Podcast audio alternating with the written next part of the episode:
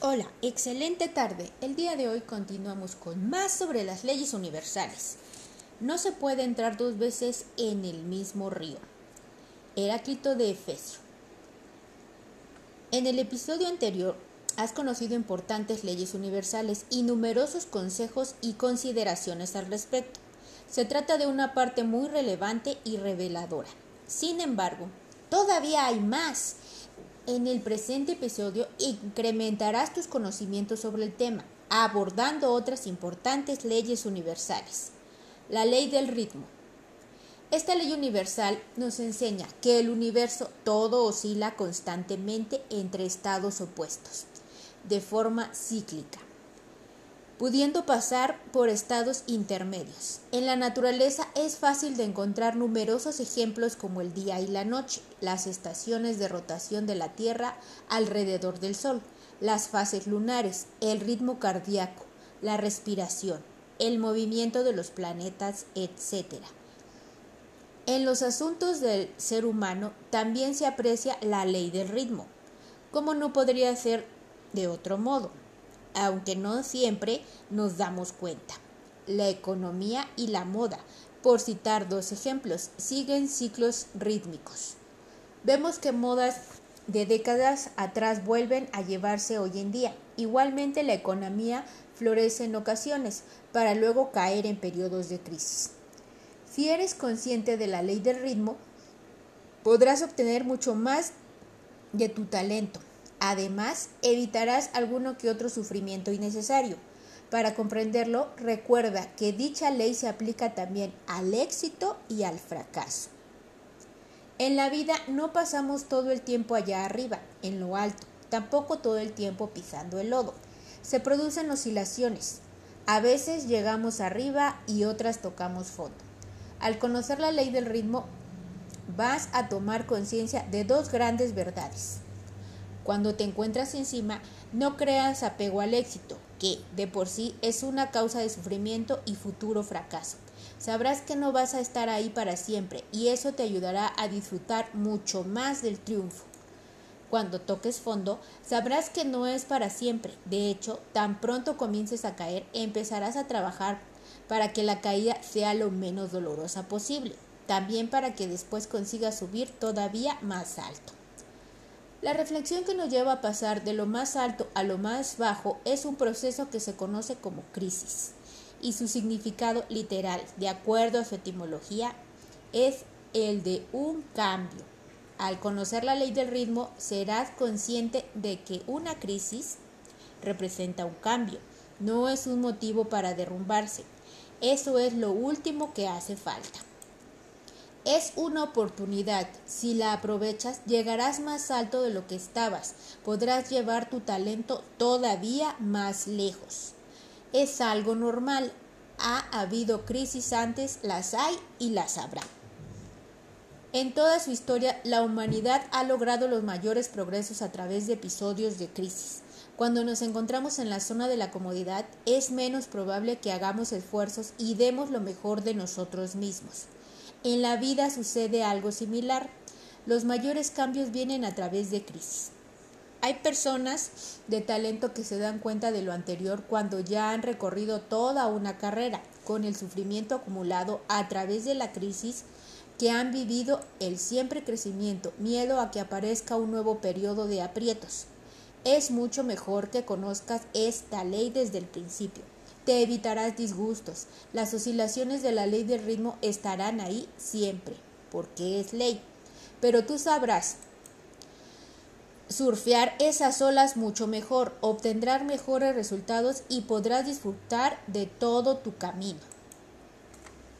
Ejercicio, la ley del ritmo en tu vida. Selecciona algún aspecto de tu vida en el que hayas experimentado alguna que otra crisis en tu libreta. Anota de qué se trata y apunta los episodios en los que se han estado en la cima y las situaciones en las que has tocado fondo. Hazlo con sinceridad y aunque sea de forma aproximada, anota las fechas. Repítelo para otros aspectos de tu vida. Este ejercicio te permitirá tener una visión mucho más clara y en perspectiva de cómo la ley del ritmo ha funcionado en tu propia vida. Te darás cuenta de que siempre ha estado ahí operando, aunque quizá no te hubieras percatado de ello.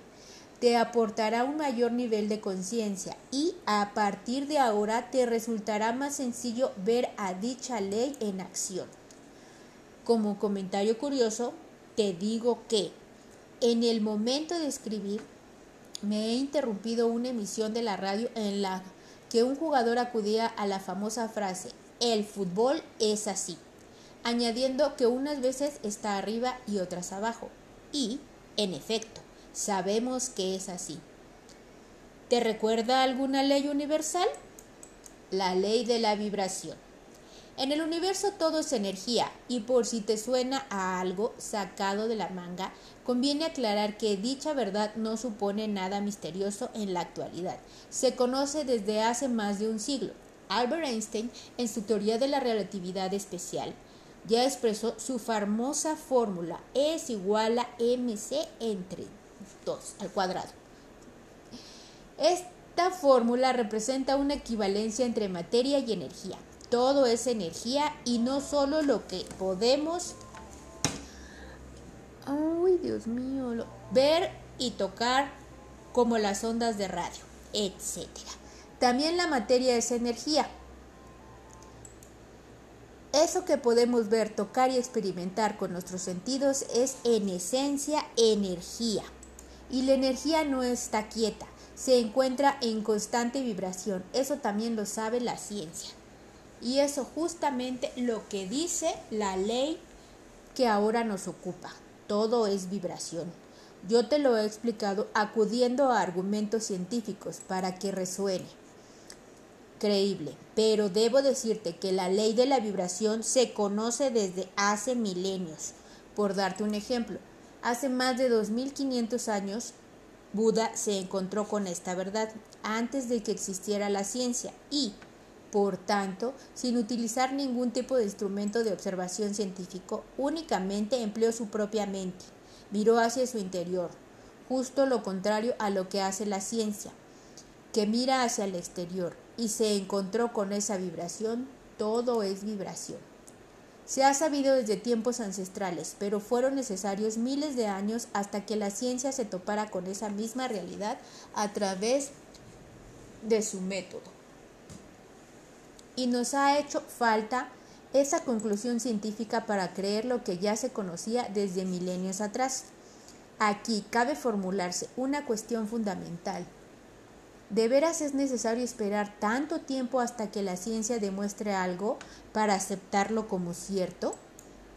Yo creo que el hecho de que la ciencia demuestre algo es reconfortante y le otorga credibilidad al hallazgo en cuestión.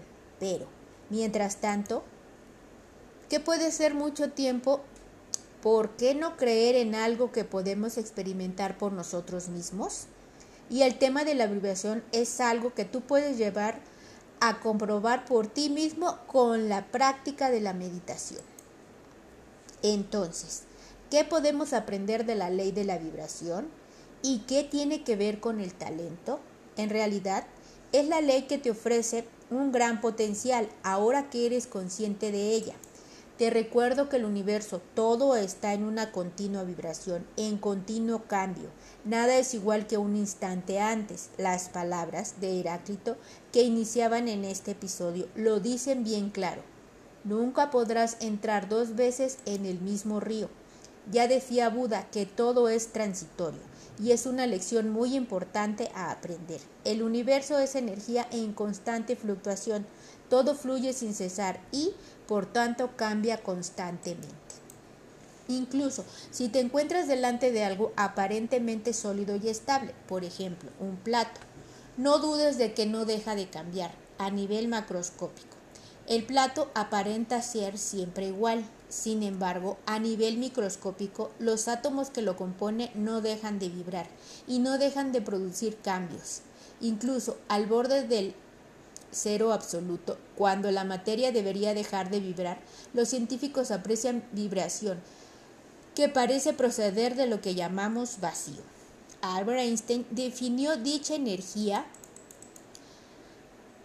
como residual y más tarde pasó a conocerlo como energía del punto cero.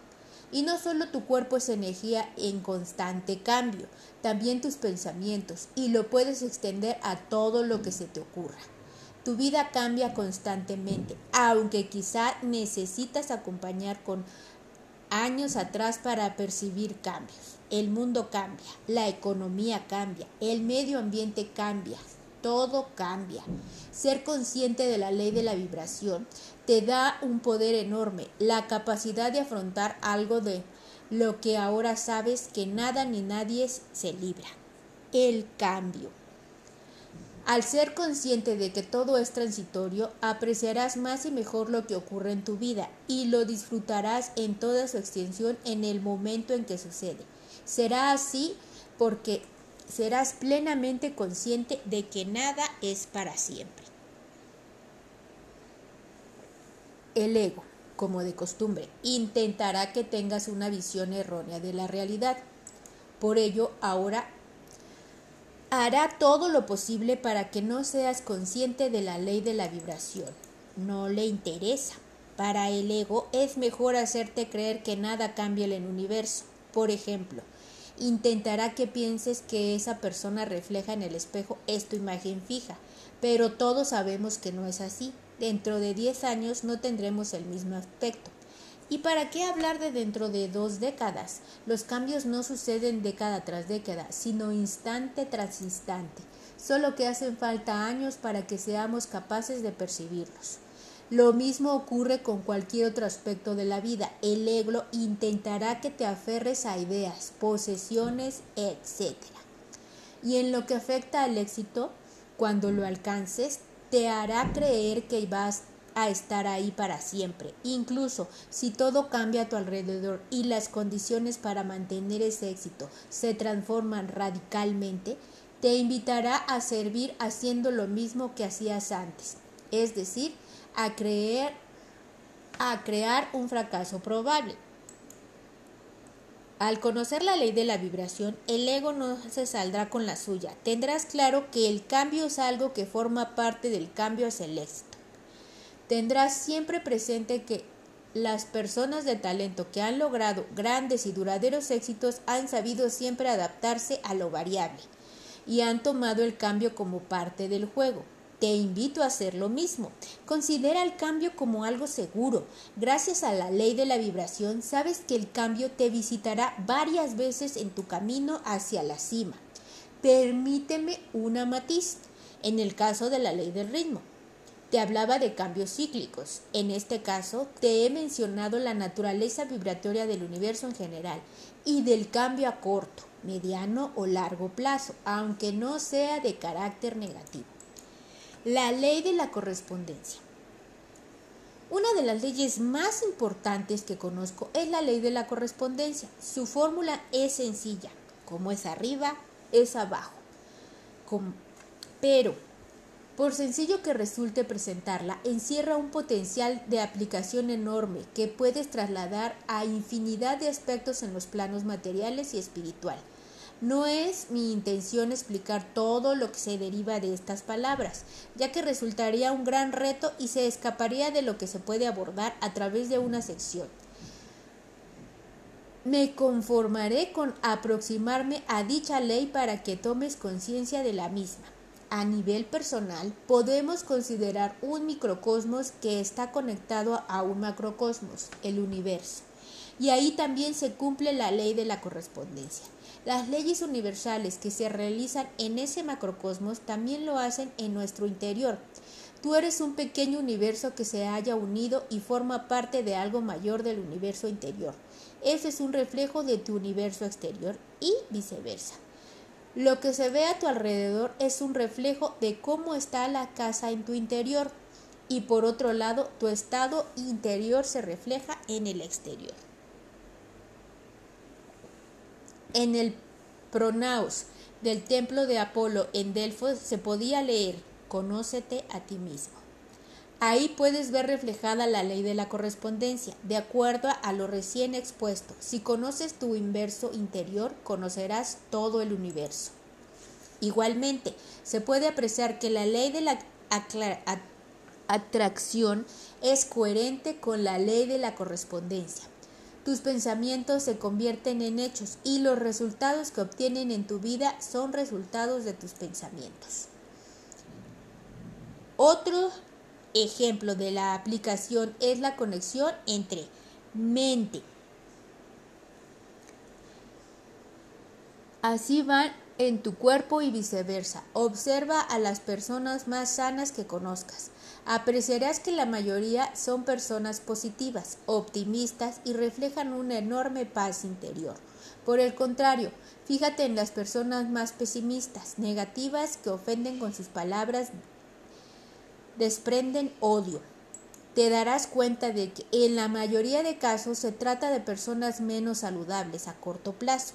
Quizá te parezca que no se cumple, pero si los miras a largo plazo, apreciarías que es así. Aunque la ciencia no haya sido todavía capaz de reconocer lo anterior, estoy convencido de que algún día lo hará. En el plano de la espiritualidad, esta ley es muy importante. Nos dice que el mundo material se corresponde con el espiritual. Así son las cosas en el plano material, así son en el plano espiritual y viceversa. Tendemos a enfocar nuestra vida desde el materialismo y el racionalismo, y por esa razón pensamos generalmente que solo existe lo que podemos experimentar mediante nuestros sentidos o aquello que podemos razonar. La tendencia es pasar los días sin salir de esos dominios y no miramos más allá, puesto que fuera de esos límites se encuentra lo que nos existe para nosotros. Sin embargo, la ley de la correspondencia nos motiva a reflexionar y cuestionarnos si lo anterior es correcto. De acuerdo a dicha ley, hay un plano espiritual que se escapa a nuestra conciencia objetiva y cuyo reflejo es el plano material del que nos salimos en el día a día.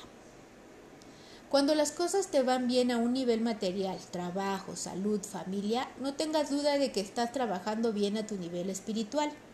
Dicho de otro modo, cuando te liberas del ego y comprendes la realidad del universo como todo inseparable, las cualidades como la generosidad, la alegría, empatía y la compasión se convierten en algo natural. Eso representa un correcto obrar a nivel espiritual y su reflejo en el plano material suele venir en forma positiva. No es raro que dichas personas que no viven apegadas al dinero y a lo material suelan tener una vida en la que la riqueza material le sigue los pasos. La riqueza espiritual se refleja como riqueza material, pero sin apego. Por el contrario, quienes obran desde el ego y por tanto, viven apegados a las posesiones, el dinero, el poder, tienen una vida de gran, pobreza espiritual que se refleja de la misma manera en el plano material. Incluso si llegan a acumular una gran fortuna, se sienten pobres y no disfrutan de lo que tienen. Y del mismo modo, cuando trabajas bien a nivel espiritual, practicando la meditación, cultivando virtudes elevadas, etc., eso se refleja positivamente a nivel material. Como ves, la ley de la correspondencia tiene en cuenta tanto lo material como lo espiritual, pues las dos partes son importantes en nuestra experiencia humana, sin olvidar ni la una ni la otra. Para que tu talento se transforme en éxitos duraderos y en felicidad, es muy importante que recuerdes en todo momento esta ley de la correspondencia. No olvides que el auténtico talento pertenece a la dimensión espiritual. Si lo cultivas positivamente en ese nivel, se reflejará en forma de éxitos, disfrute, felicidad, satisfacción, bienestar y todo tipo de riquezas materiales que disfrutarás en el presente en todo su esplendor y sin ningún tipo de apego. Recuerda que si eres tú quien persigue la riqueza material, significa que no eres rico espiritualmente y nunca conseguirás ser feliz ni tener éxito duradero. Por el contrario, si es la riqueza material la que te persigue a ti sin que tú la busques con desesperación, tienes ahí una señal de que estás obrando bien a nivel espiritual. Ese es el buen camino a seguir con tu talento. Otra forma de aplicar la ley de la correspondencia propia de la gente talentosa es la siguiente. Si lo que te rodea en la vida no te gusta, cambia por dentro. Recuerda que como es afuera, es adentro. Así que si cambias lo que hay en el interior, terminarás por cambiar lo que hay afuera. Ejercicio. La ley de la correspondencia. Analiza tu propia vida. ¿Qué aspectos positivos te rodean y qué aspectos negativos? Entonces pregúntate. ¿Cuáles de mis pensamientos, hábitos, creencias, principios, valores, etcétera, se esconden detrás de cada aspecto positivo y detrás de cada aspecto negativo? Toma el ejemplo de alguna persona a quien conozcas bien y a quien las cosas le vayan muy bien. ¿Qué hábitos tiene? ¿De qué forma habla? ¿Cuáles son sus valores más destacados? ¿Qué convicciones tiene? Repite el ejercicio para otra persona que conozcas bien, pero a quien las cosas le vayan muy mal. Podrás apreciar cómo se cumple la ley de la correspondencia. Comprobarás que generalmente las personas que piensan, hablan y actúan de una forma negativa se suelen rodear de problemas, sufrimiento, etc. Por otro lado, las cosas van bien a quienes hablan, actúan y piensan en forma positiva. Como ya te decía anteriormente, si se mira a corto plazo, quizá no siempre se cumple, pero cuando lo analices a largo plazo, te darás cuenta de que lo anterior es cierto. La ley del efecto contrario. Esta ley, acuñada por Emily Code en el siglo XIX, nos viene a decir que si nos esforzamos en exceso por lograr algo, no lo conseguiremos. En el plano material parece que vaya contra la lógica, pero si lo piensas bien, cuando traspasamos ciertos límites, el esfuerzo que empleamos en una tarea va dejando de dar resultados. Sin embargo, si descansamos, volvemos después con fuerzas renovadas y nuestro rendimiento mejora en general, el buen descanso es parte del buen trabajo y es conveniente soltar un poco y dejar que actúe. En los dominios de la mente sucede algo similar. Pasamos el día haciendo esfuerzos conscientes, pero el mayor potencial de nuestra mente se encuentra en la parte subconsciente, que está en contacto con la inteligencia universal. Si la dejamos trabajar, lograremos que despliegue todo su potencial, pero si pasamos el tiempo haciendo esfuerzos conscientes, estaremos cerrándole la puerta. Para que funcione es necesario aprender a soltar, dejar estar. Así dejamos al subconsciente trabajar. Valga con el ejemplo en el caso del sueño. Si te acuestas y te esfuerzas en dormir cuanto antes, lo más probable es que te cuesten horrores conciliar el sueño. Es normal, puesto que el propio esfuerzo de intentar dormir hace imposible que eso suceda. No se puede realizar de manera consciente algo que funciona de forma inconsciente. Como mucho, que no es poco, puedes ayudar a activar el proceso de forma consciente, pero no puedes conducirlo, por ejemplo. Por el contrario, si lo dejas estar y dejas la mente relajada, sin esfuerzos, es probable que te quedes dormido mucho antes de lo que puedas imaginar. Por ello, lo que nos dice esta ley es que está muy bien realizar esfuerzos con nuestra mente consciente, pero hay que saber soltar, es decir, cesar los esfuerzos en el momento apropiado y pasar a otra cosa, dejando que el subconsciente haga su trabajo en contacto íntimo con las leyes universales. Un buen ejemplo de ello lo ha aprendido al abordar la visualización creativa. Como te comentaba, es necesario olvidar lo visualizado cuando hayas terminado, retomando así tus tareas diarias. Si te la pasas el día visualizando de nuevo la misma situación, estarás poniendo un freno a tu subconsciente y, por ende, a las leyes universales. Otro ejemplo es el proceso del aprendizaje, algo que no solo es necesario cuando eh, se es estudiante. En un camino hacia el éxito que recorre una persona con su talento, el aprendizaje es un constante. En lo que respecta a la adquisición del conocimiento, nuestro esfuerzo es, obviamente, necesario, pero si nos excedemos, el resultado será contrario al, esperado. Tome el caso de los estudiantes que pretenden memorizar todas las lecciones de una materia justa la noche antes del examen sin dormir. No se puede negar de que ese esfuerzo se obtiene un fruto, pero tampoco hay duda alguna de que estará lejos de ser el resultado óptimo. A largo plazo, las personas que estudian de esa forma no son las que cosechan los mejores resultados. Eso es indudable. Ese sobreesfuerzo va en contra del proceso de aprendizaje propiamente dicho, que tiene una parte de esfuerzo consciente por nuestro lado pero también otra parte igualmente importante de trabajo a nivel subconsciente. Precisamente es en este último nivel donde el conocimiento se consolida, se interconecta con otras piezas de información aprendidas, etc. Para que esa parte funcione una vez más es necesario saber soltar. Después de un esfuerzo de aprendizaje consciente, es mucho mejor dejar un tiempo de descanso, olvidado el tema por unas horas. Si hay un periodo de sueño por medio, suele ser incluso mejor. En ese tiempo el subconsciente trabaja incesantemente con la información adquirida. No es raro que nos despertemos con la impresión de que tenemos las cosas mucho más claras y con la seguridad de saber más y tener un mayor dominio sobre la materia que hemos estudiado.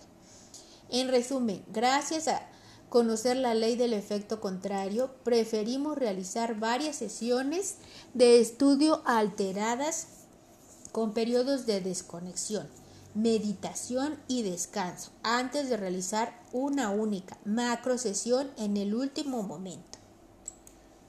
En tu camino hacia el éxito no olvides esta ley clave. Recuerda que los avances más importantes vendrán de tu esfuerzo, pero es fundamental que los alternes con el descanso.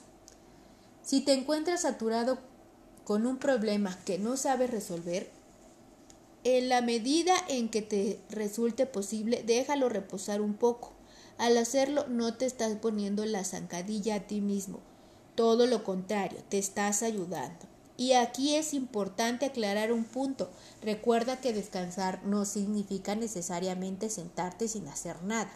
Sencillamente me refiero a olvidar el tema al que tanto esfuerzo has dedicado y concentrar tu mente en otros temas que pueden ser o no de tipo recreativo, dependiendo de la situación y el momento, algo que solo tú sabrás decir sabiamente o sencillamente meditar o mantener tu mente en un estado receptivo. Recuerda que trabajar y descansar son dos partes de una misma cosa. Si trabajas bien, descansarás bien. Y si descansas bien, trabajarás bien. En el siguiente episodio continuaremos con la ley de causa y efecto. Gracias.